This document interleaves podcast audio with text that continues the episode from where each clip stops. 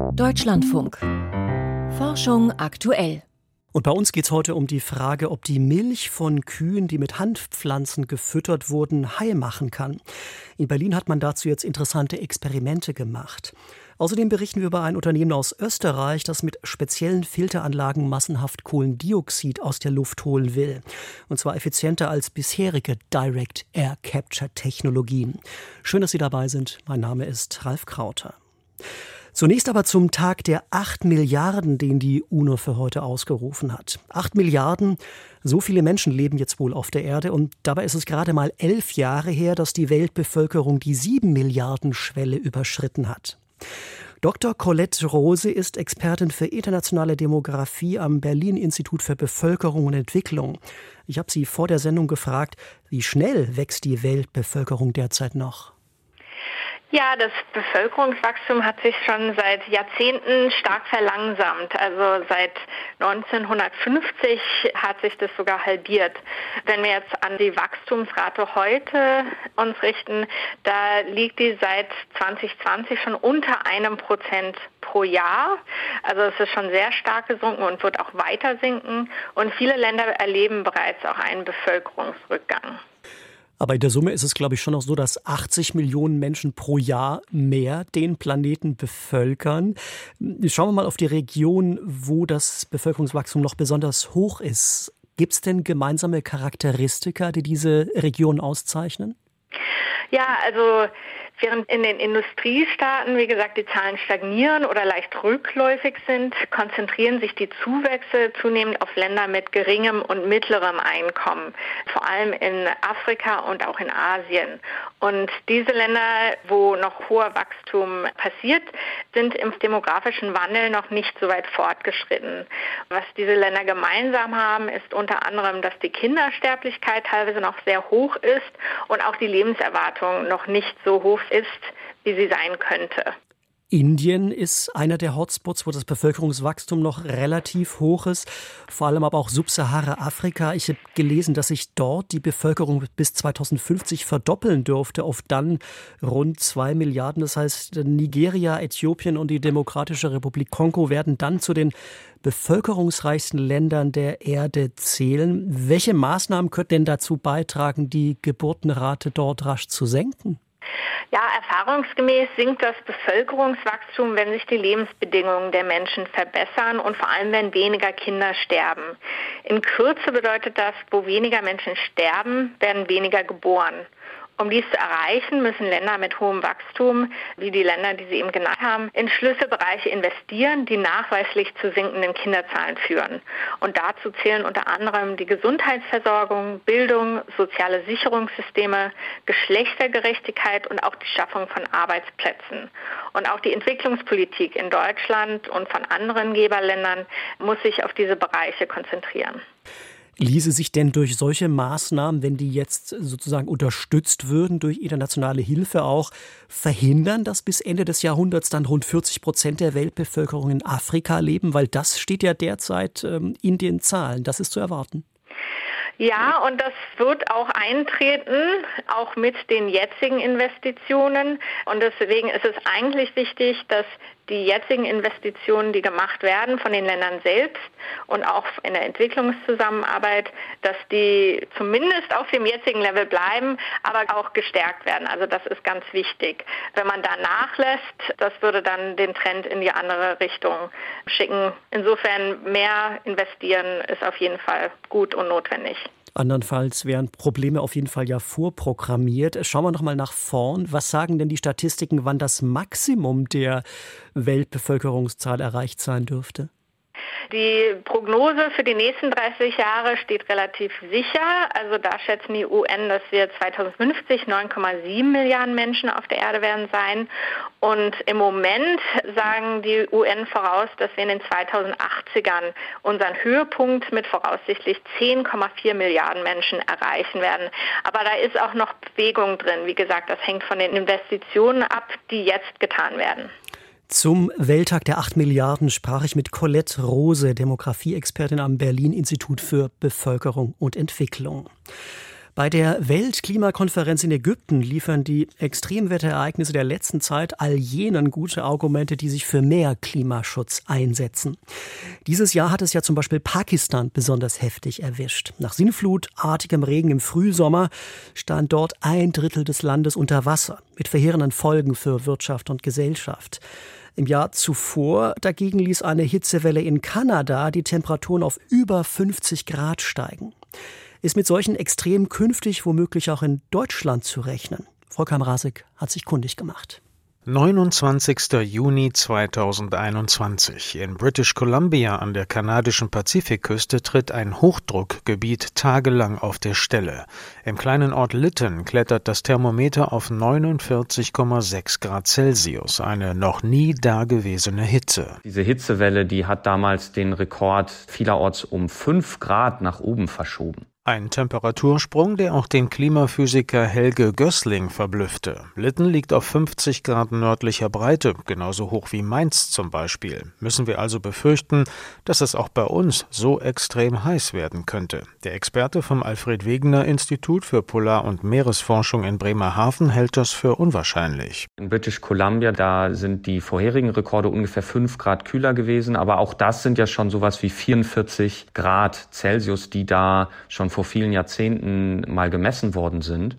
Und bei uns diese Rekorde, die irgendwie über 40 hinausgehen, die haben sich jetzt erst eingestellt. Konkret liegt der deutsche Hitzerekord bei 41,2 Grad Celsius und das seit Juli 2019. Also wenn wir das jetzt auf Deutschland sozusagen übertragen, statt 41 Grad könnte man dann in ganz krassen Situationen auf 46 Grad vielleicht kommen. Aber das ist jetzt ein bisschen über den Daumen, ja. Langfristig drohen uns allerdings solche unmenschlichen Temperaturen, wenn der Kampf gegen den Klimawandel von Staaten und Regierungen nicht ernster genommen wird.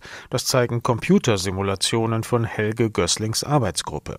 In einem Klimaszenario versetzte sie den 25. Juli 2019 einfach in die Zukunft, in eine vier Grad wärmere Welt, verglichen mit vorindustrieller Zeit. An diesem Sommertag vor drei Jahren wurde der neue deutsche Temperaturrekord aufgestellt, in Duisburg und in Tönisforst bei Krefeld. Und da haben wir jetzt festgestellt, wenn es in der heutigen Welt 40 Grad waren, die an vielen Stellen gemessen wurden, dann wäre das ohne Klimawandel laut unserer Simulation circa 37 Grad gewesen. Also auch sehr heiß, aber eben nicht dieser Rekord. Und in der global vier Grad wärmeren Welt wären das sogar 47 Grad gewesen. Und da wird man hellhörig, weil das eben 10 Grad mehr sind als ohne Klimawandel. Zwei Dinge kommen dabei zusammen. Ein Hoch klemmt über Deutschland fest und die Böden sind ausgetrocknet. Aus ihnen kann dann kein Wasser mehr verdunsten und die Luft kühlen. Und was in unseren Simulationen passiert, ist, dass eben die Bodenfeuchte abnimmt und so kommen wir eben dann sogar auf diese sage und schreibe 10 Grad in dieser speziellen Wetterlage hier bei uns. Die 4-Grad-Welt ist zwar ein Szenario für den Worst Case, so schlimm muss und wird es hoffentlich nicht kommen. Doch schon heute legen die Spitzentemperaturen in gemäßigten Breiten stärker zu als die Mittelwerte. Das haben Professor William Booth und die gebürtige Chinesin Yi Zhang herausgefunden, Klimaphysiker an der Universität von Kalifornien in Berkeley. Das Paar analysierte die sommerlichen Hitzewellen der letzten 40 Jahre.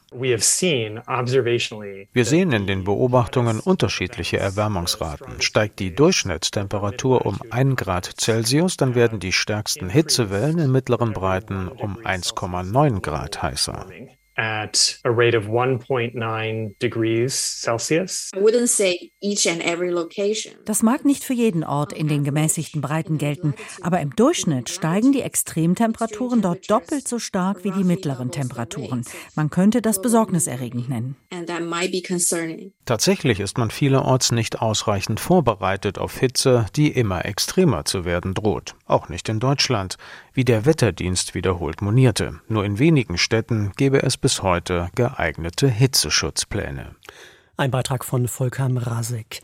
Um die Erderwärmung zu bremsen, werden wir künftig wohl massenhaft Kohlendioxid aus der Luft wieder einfangen müssen. Zum Beispiel mit riesigen Filteranlagen, über die wir in dieser Sendung schon mehrfach berichtet haben. Direct Air Capture heißt das Verfahren dahinter und der IT-Riese Microsoft zum Beispiel, der will damit seine Serverfarm klimaneutral machen. Der Autobauer Audi will da offenbar nicht nachstehen und kooperiert jetzt mit einem kleinen Unternehmen aus Österreich, das die CO2-Ernte aus der Luft effizienter und preiswerter machen will. Jan Tolzmann berichtet. Dass ein Goliath auch mit einem David kann, zeigt die Kooperation zwischen dem Automobilkonzern Audi und dem österreichischen Unternehmen Krajete GmbH, ein echter Newcomer im Bereich der Direct Air Capture Technologie, dessen Chef Alexander Krajete vollmundige Versprechen macht. Wir wollten und machen auch immer Synthetic Fuels, also Methan mit Mikroorganismen. Wir entfernen alles andere als CO2, Stickoxide und Schwefel und Feinstäube und so weiter und kamen halt als Krönung der Gesamtentwicklung auf das Thema CO2. Der Prozess ist simpel. Luft wird eingesaugt, erhitzt und das enthaltene Kohlendioxid an speziellen Materialien gebunden.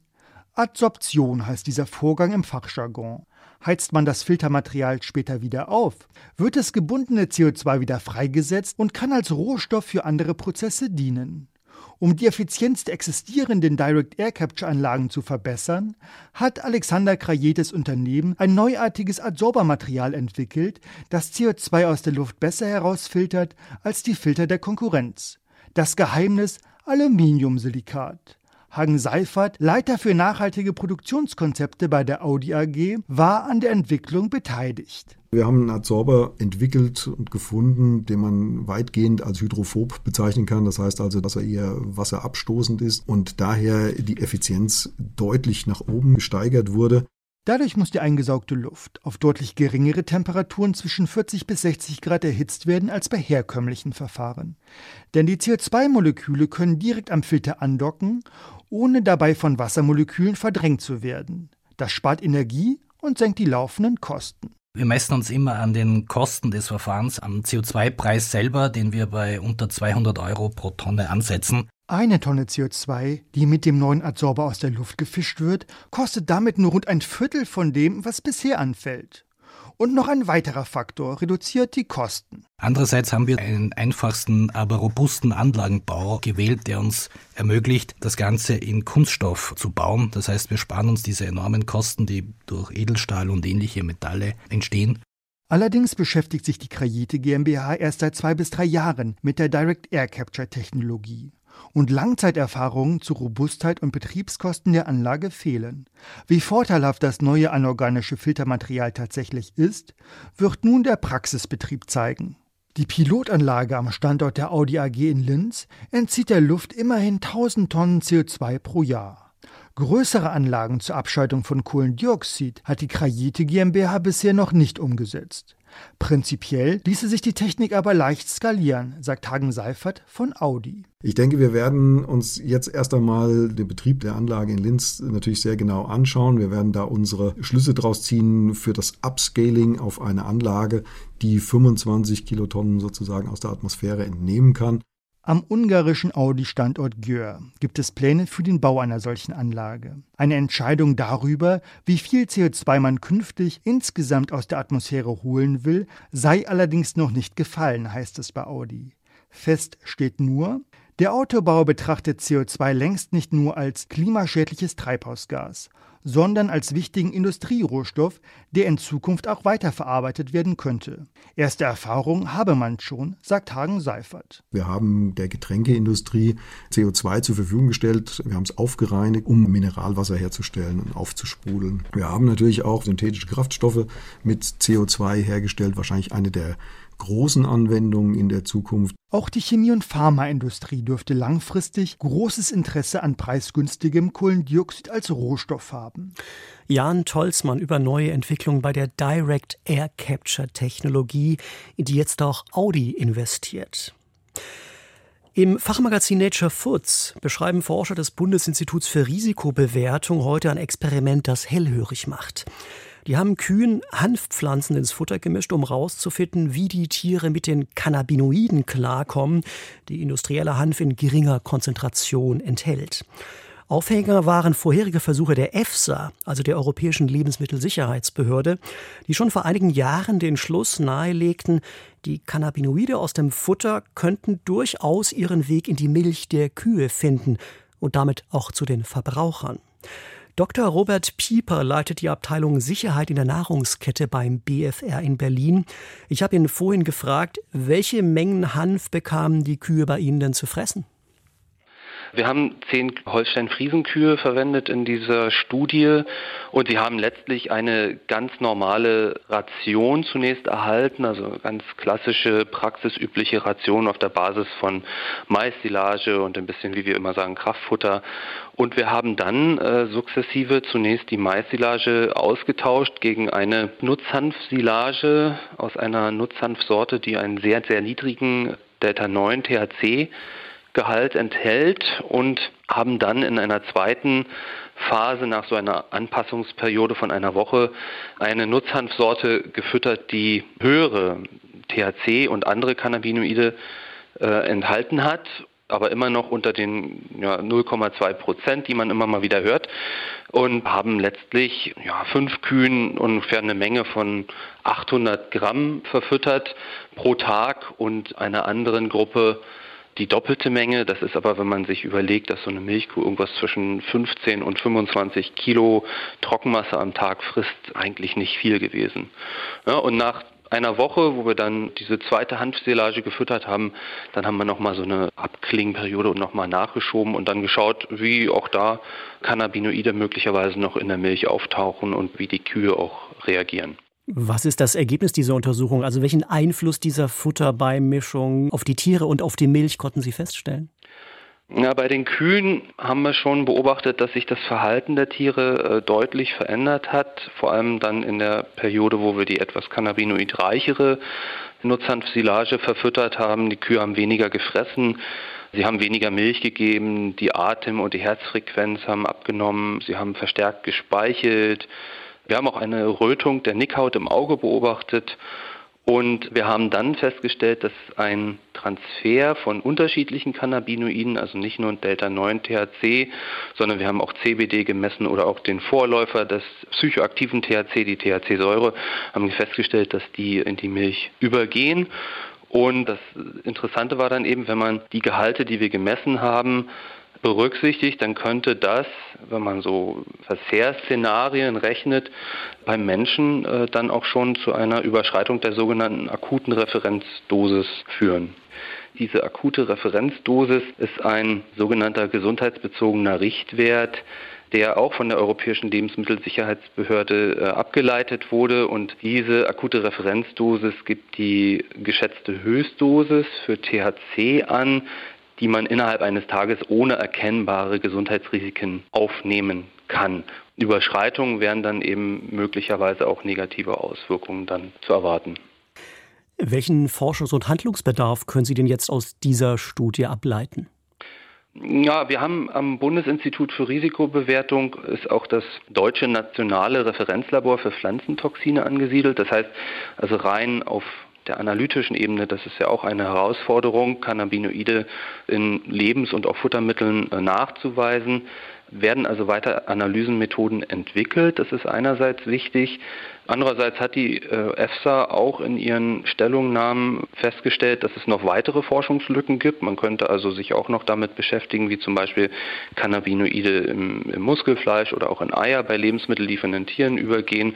Aber es gibt noch eine ganze weite ja, Liste an Forschungsthemen, die man hier bearbeiten kann. Also hier ist noch viel, viel Forschung nötig äh, und erforderlich sagt Robert Bieper vom Bundesinstitut für Risikobewertung. Er und seine Leute haben untersucht, wie Kühe mit Hanfpflanzen im Futter klarkommen. Weiter geht's jetzt mit den Meldungen vom Tage von und mit Michael Stang. Das Great Barrier Reef vor Australien ist das größte Korallenriff der Erde. Seine Entstehungsgeschichte war bislang ungeklärt. Ein internationales Geoforschungsteam hat sie nun rekonstruiert. Im Fachblatt Nature Geoscience heißt es, dass die Bildung des Riffs wahrscheinlich eng mit der Entstehung der Fraser-Insel zusammenhing, einer hakenförmig vorstehenden Sandinsel an der Ostküste des Kontinents.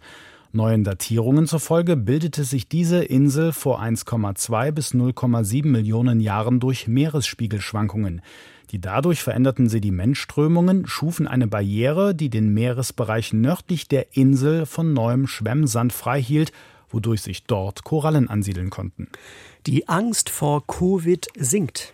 Immer weniger Menschen in Deutschland haben Angst vor einer Corona-Erkrankung. Im Vergleich zum Beginn der Pandemie habe sich die Sorge vor einer Infektion halbiert.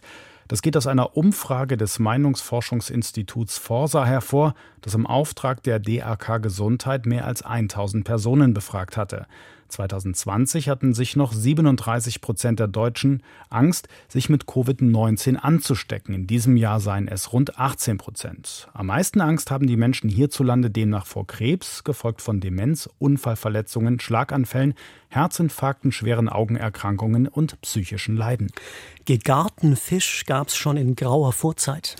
Obwohl das Kochen als Schlüssel für den evolutionären Erfolg der Menschheit angesehen wird, sind die Anfänge des Kochens ungeklärt. Ausgrabungen und Analysen einer Fundstätte in Israel zeigen nun, dass bereits vor 780.000 Jahren karpfenartige Fische vor dem Verzehr auf über 500 Grad Celsius erhitzt wurden. Die Daten zeigten nicht nur die Fähigkeit der prähistorischen Menschen, Feuer zu beherrschen, um ihre Nahrung zu kochen, Sie belegen auch, dass die Frühmenschen verstanden, dass es vorteilhaft ist, Fisch vor dem Verzehr zu kochen, heißt es im Fachblatt Nature Ecology in Evolution. Schimpansen gestikulieren auch, um Aufmerksamkeit zu erregen. Referenzielle Gesten, um die Aufmerksamkeit des Empfängers auf ein Objekt oder Ereignis zu lenken, können nicht mehr nur als einzigartig für Menschen angesehen werden.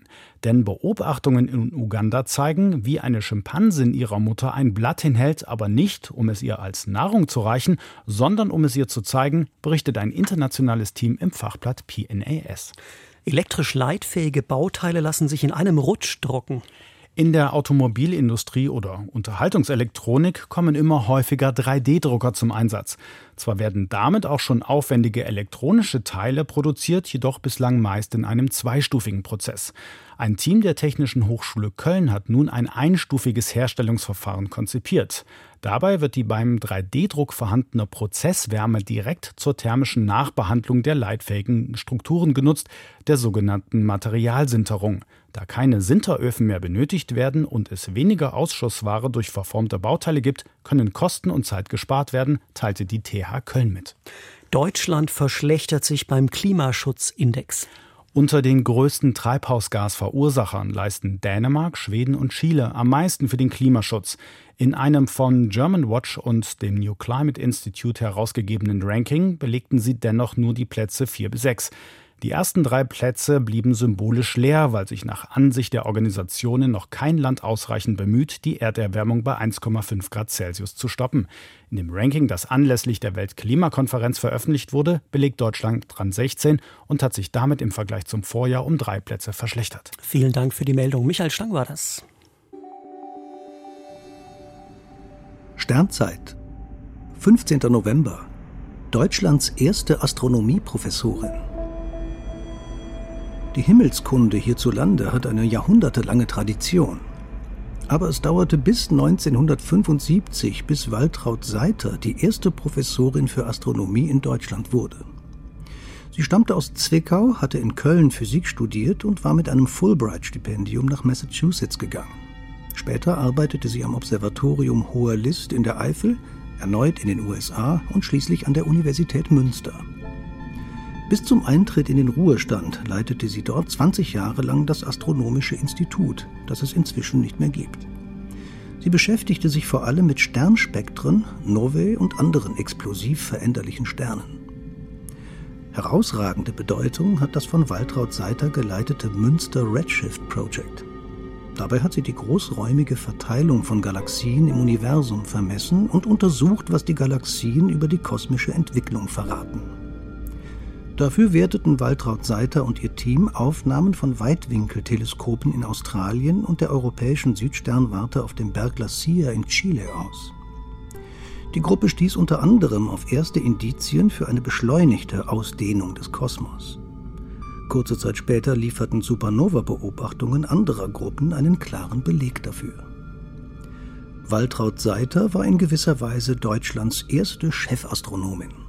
Vor 15 Jahren starb sie in Schalkenmeeren in der Eifel, im Alter von 77 Jahren.